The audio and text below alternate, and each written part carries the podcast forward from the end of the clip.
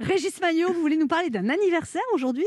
Oui Anne, car j'aime les bougies moches, les gâteaux qui font grossir et les cadeaux qu'on revend sur le bon coin.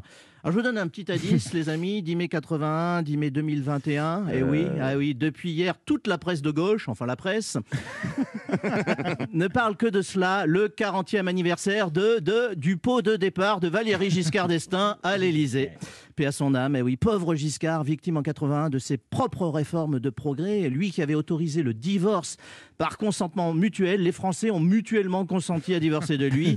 Lui qui avait permis aux femmes de disposer du droit à avorter, il a subi une IVG, hein, une intervention volontaire de Giscard. Lui qui avait fait voter l'abaissement de la majorité civile à 18 ans. Résultat, la majorité des 18 ans ont voté pour Mitterrand. Bravo. 10 mai 81, 10 mai 2021, 40 ans que François Mitterrand a été élu à la présidence de la République. Vous l'avez compris, c'est la bonne nouvelle du jour. La gauche a enfin trouvé un leader. La mauvaise, c'est qu'il est décédé il y a 25 ans.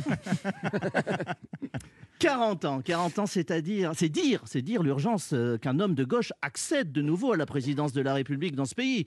Alors vous allez m'opposer que François Hollande était de gauche. C'est exact, c'est exact. Mais a-t-il été vraiment un jour président? Alors que, que Mitterrand l'était incontestablement président. Oui, c'est exact, c'est exact. Mais a-t-il vraiment été un jour de gauche? À noter, hasard du calendrier, hier, mardi 10 mai, c'était la journée commémorative de l'abolition de l'esclavagisme en France. Et manifestement, les socialistes ne se sont toujours pas affranchis du joug mitterrandien, puisqu'ils célèbrent encore et encore l'accession de leur maître au pouvoir. François Mitterrand éternelle icône de la gauche. hein. Vous avez vu 10 pages dans l'IB ce week-end sur Mitterrand, hein, pour un vieux tonton qui n'était pas très mitou. C'est quand même beaucoup. hein. Je n'évoque même pas les ondes de certaines radios de service public, hein, dont la rédaction est en PLS depuis 48 heures en train de parler de Mitterrand. C'est étonnant ce, ce rapport quasi christique de la gauche à Mitterrand. On est entre la vénération, la sanctification. C'est dire dans l'état de déliquescence que de la gauche, obligée d'en appeler à Dieu pour trouver une solution miracle à leurs problèmes.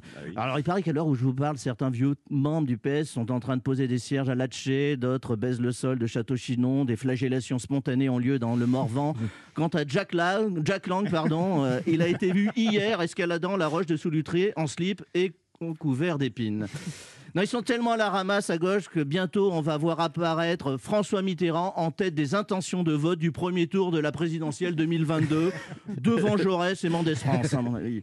Euh, alors évidemment, en cette date anniversaire, tous les enfants putatifs de la Mitterrandie se disputent le fameux héritage. hein. Je ne sais pas si vous avez vu les images. Dès qu'il y a un magot en jeu, on a tous un lien de parenté. Vous savez que Mitterrand avait une fille cachée. Là, on a découvert qu'il avait carrément une portée de petit bâtard. hein. Certes, depuis que le liquidateur judiciaire, hein, Lionel Jospin, a fait l'inventaire euh, de Mitterrand, on sait qu'il reste rien. Mais rien, c'est déjà beaucoup quand on a tout perdu. Alors je ne sais pas lequel ou laquelle décrochera l'héritage de François Mitterrand. Ce que je sais, c'est que nous, ça fait 40 ans qu'on paie les droits de succession. Merci Régis Maillot.